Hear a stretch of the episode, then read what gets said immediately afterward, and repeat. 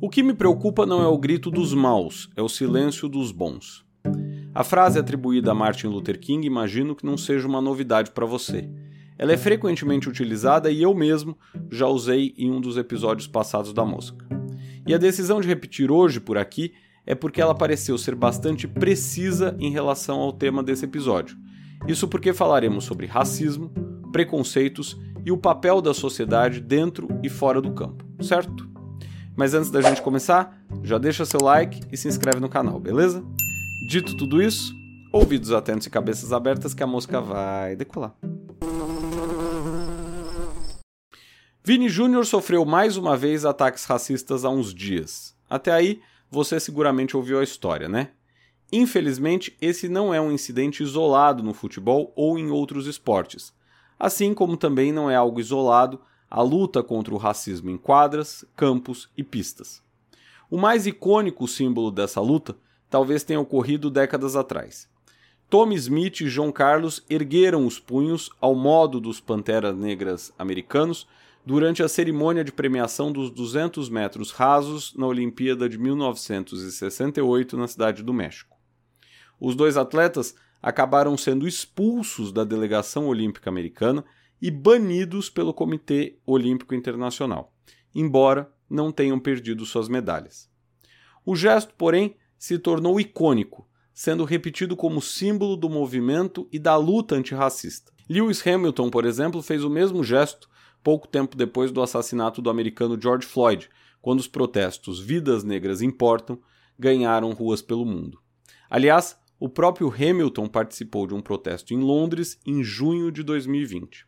De todo modo, cerca de três anos depois, assistimos às ofensas da torcida do Valência contra Vini Júnior, a equivocada aplicação de um cartão vermelho contra ele, a pouca ação dos árbitros em campo e no vídeo, ao discurso protocolar de repúdio de autoridades e ligas esportivas, a uma justiça lenta, apenas brandas e depois ainda mais diminuídas. Isso sem falar que boa parte das punições, notas e protestos se deu porque a repercussão foi grande. E aí talvez esteja a maior diferença entre o que se passava antes e agora. Uma liga esportiva hoje não puniria atletas que se manifestassem contra o racismo, como puniu em 1968.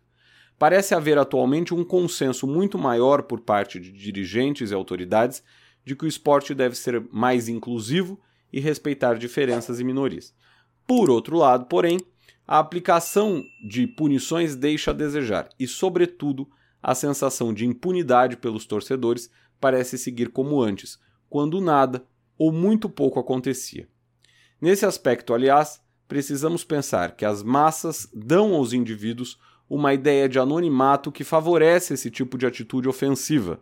E isso não vale apenas para a questão esportiva, já que em manifestações políticas a coisa acontece de maneira parecida. A propósito, um breve parênteses. As analogias envolvendo o futebol e a política tendem a funcionar bem porque cada vez mais ambos se valem de pessoas movidas a paixões, ideia de torcida ou grupo organizado, aparente anonimato nas atitudes, seja nas redes ou nos eventos presenciais, e por aí vai. Mas voltando ao futebol e ao esporte, não é só o racismo que aparece no campo. Ofensas contra a comunidade LGBT, por exemplo, aumentaram 76% entre 2021 e 2022, segundo um levantamento feito por um coletivo de torcidas em parceria com a CBF.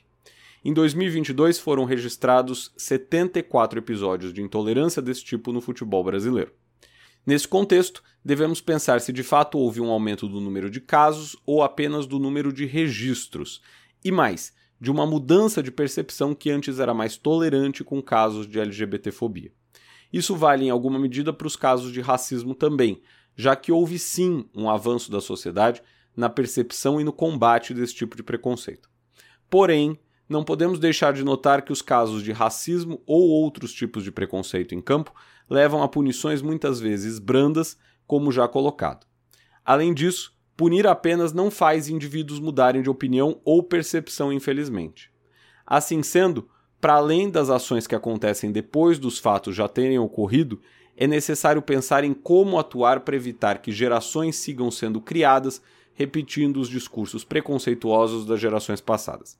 Em outras palavras, É ótimo ver que jogadores e torcidas carregam faixas contra o racismo ou outros tipos de preconceito, que as redes sociais demonstram apoio aos jogadores, que assuntos como vidas negras importam ganham seguidores e apoio.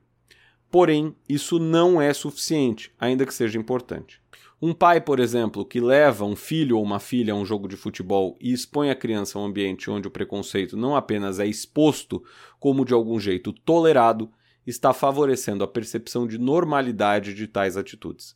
E isso não pode acontecer. Porém, enquanto as penas forem brandas, as perdas pequenas e a sensação de impunidade for grande, o racismo e outros preconceitos não vão sair de campo.